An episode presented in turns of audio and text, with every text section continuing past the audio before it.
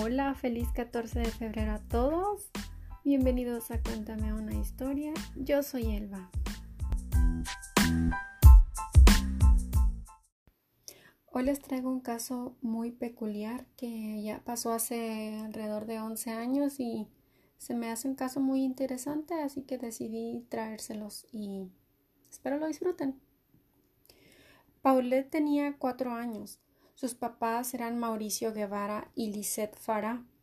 Vivían en el Estado de México en una zona muy exclusiva.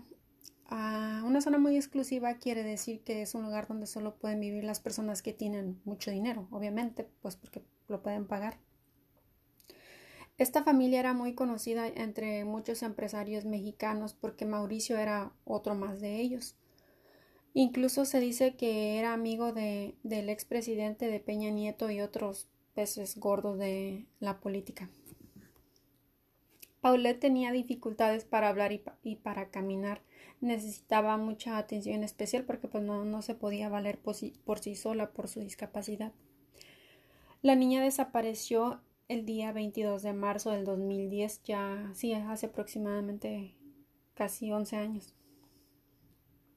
Las circunstancias eran muy sospechosas, en mi opinión y para muchas otras personas también, porque la familia tenía tres trabajadoras domésticas, o sea, nanas. Creo no sé cuántas nanas eran, pero bueno, la cuestión es que tenían tres trabajadoras en su casa.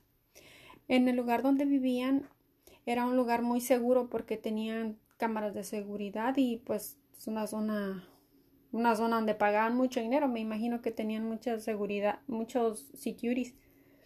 Yo recuerdo cuando pasaban el caso por la tele, en casi en todos los noticieros aparecía la foto de, de Paulette pidiendo, la familia pedía, oh, que ayuden a regresar a mi hija salvo a casa y bla, bla, bla, bla.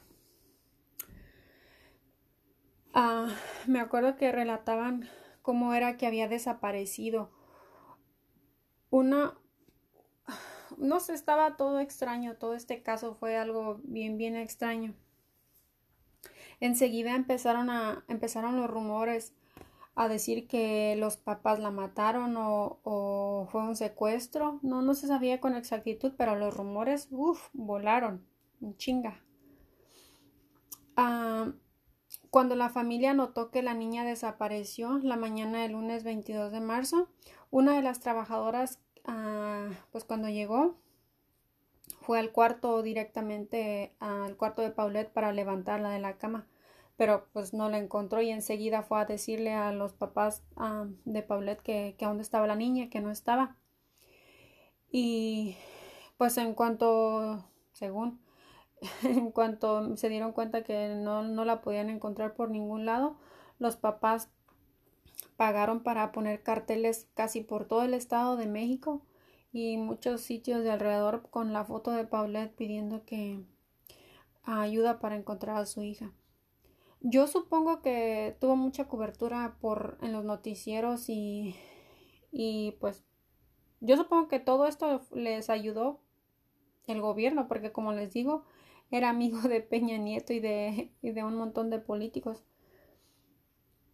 Cuando se iniciaron las investigaciones para encontrar y saber qué es lo que había pasado, a unos días de haber iniciado la investigación, lo primero que, lo primero que se descartó fue el secuestro. El testimonio de las nanas fue que ellas y los papás buscaron por toda la casa y que no encontraban por ningún lado a la niña.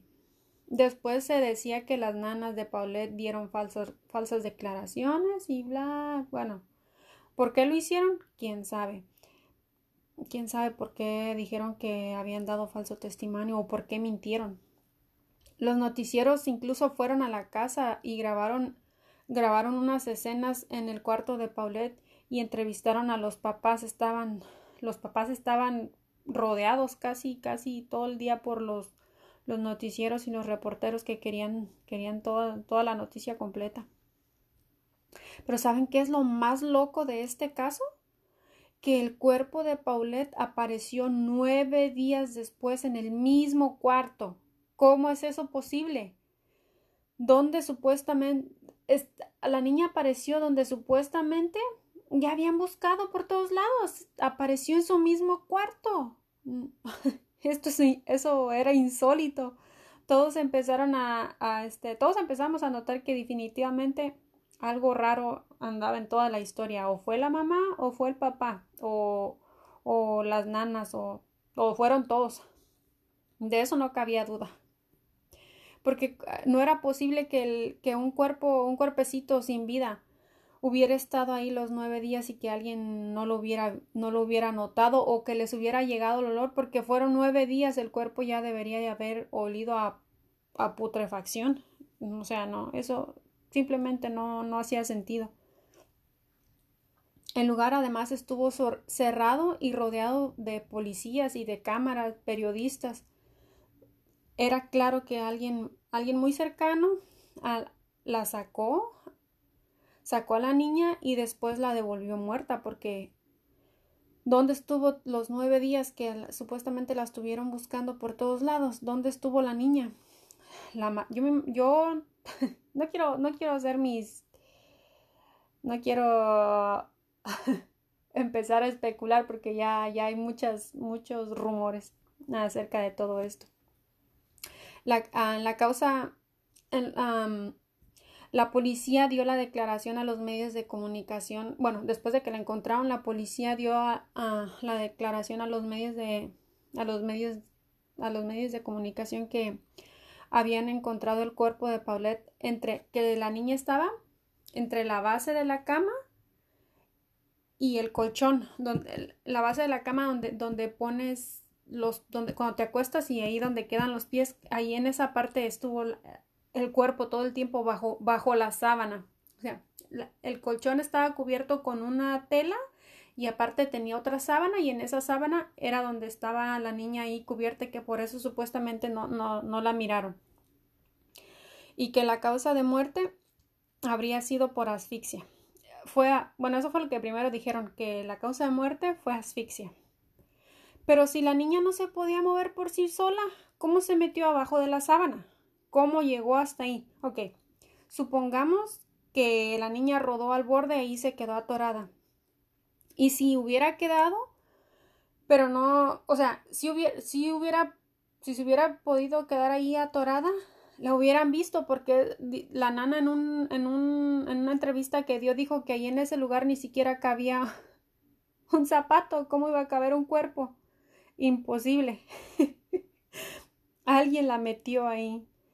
Alguien, alguien tuvo que hacerlo para esconder el cuerpo y, entre comillas, por, entre comillas para esconderlo porque ese cuerpo no estaba ahí cuando los policías y cuando los reporteros fueron, fueron a hacer su investigación.